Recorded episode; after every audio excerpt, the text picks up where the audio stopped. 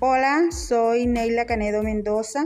Estamos en la creación del podcast con respecto a resolución de problemas en razonamientos numéricos, según Polya. Mis compañeras Dioneris, María Isabel, Nelly y Sheila hablaremos a continuación de este tema y impartimos nuestros conocimientos con respecto a él.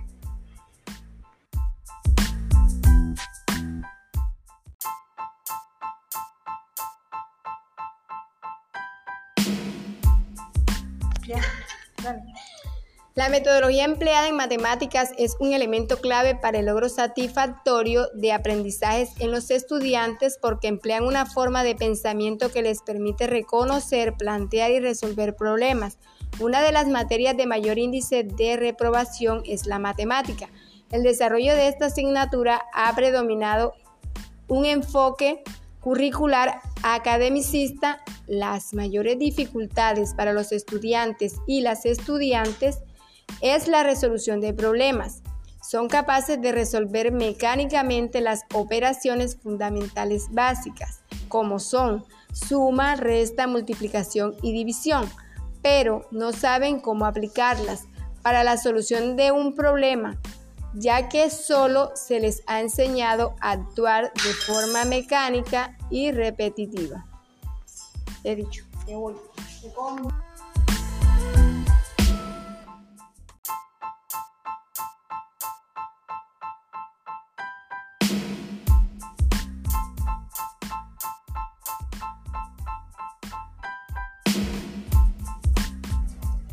Aspectos importantes del método de Polia. Comprender el problema. Para esta etapa se siguen las siguientes preguntas. ¿Cuál es la incógnita? ¿Cuáles son los datos? ¿Cuál es la condición? ¿Es la condición suficiente para determinar la incógnita? ¿Es suficiente? ¿Es redundante? ¿Es contradictoria? Es decir, esta es la etapa para determinar la incógnita. Los datos, las condiciones y decidir si esas condiciones son suficientes, no redundantes ni contradictorias.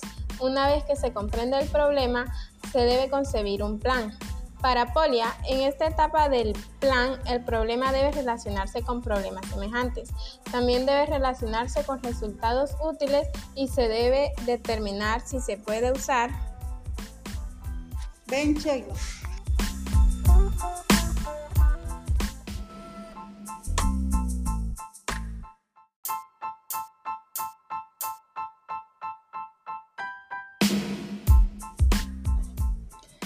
Podemos enfatizar que la metodología de cuatro pasos de Polya para la solución de problemas, más allá de ser modelo matemático o ecuaciones, es una manera de pensar un proceso de razonamiento mediante ciertos pasos metódicos. Facilita el abordamiento de un problema hasta llegar a su solución.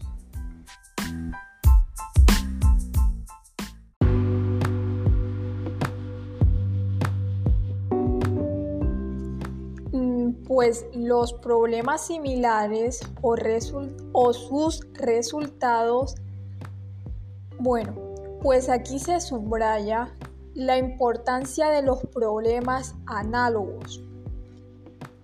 Algunos interrogantes útiles en esta etapa son, ¿se han encontrado con un problema semejante? Ha visto el mismo problema planteado en forma ligeramente diferente, conoce un problema relacionado, conoce algún teorema que le pueda ser útil, podría enunciar el problema en otra forma, podría plantearlo en forma diferente nuevamente, refiérase a las definiciones.